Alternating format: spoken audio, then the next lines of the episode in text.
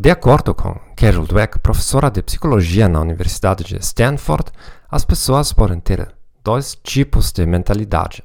Como uma mentalidade de crescimento, você acredita que sua inteligência e personalidade são maleáveis ou mutáveis.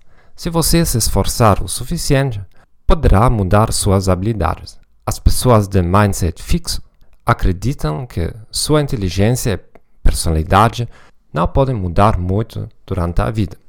As crianças com mentalidade fixa têm medo de tarefas desconhecidas e difíceis, porque fazem parecer estúpidas na frente dos outros. Para alguém com uma mentalidade de crescimento, o fracasso não é uma tragédia, são apenas informações sobre o que precisa ser melhorado.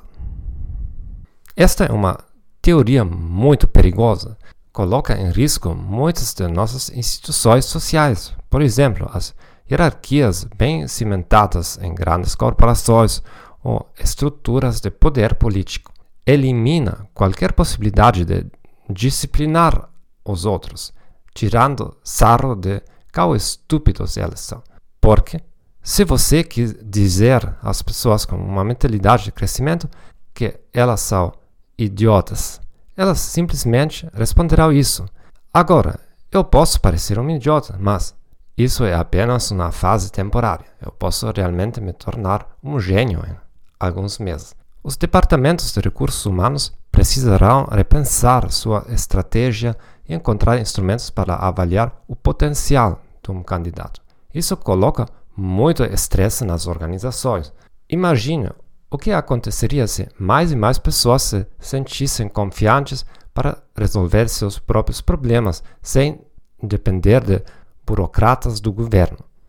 Além de tudo isso, a teoria de Keldbeck está evidentemente errada. Todo mundo sabe disso.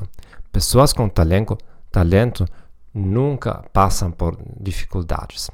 Os maiores tenistas não precisam treinar.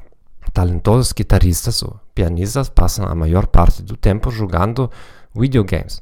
Apenas os desportistas sem talento e não profissionais passam incontáveis horas tentando melhorar suas habilidades. Carol Dweck critica injustamente um de seus professores da escola, que realmente fez uma coisa sensata. Na sala de aula, todos os alunos estavam sentados de acordo com sua pontuação de IQ. Em resumo, não há necessidade de mudar a sociedade. A indústria de videogames terá prazer em dar sentido à sua vida. E você não precisa de deixar as pessoas ao seu redor desconfortáveis se elas observarem seu crescimento pessoal.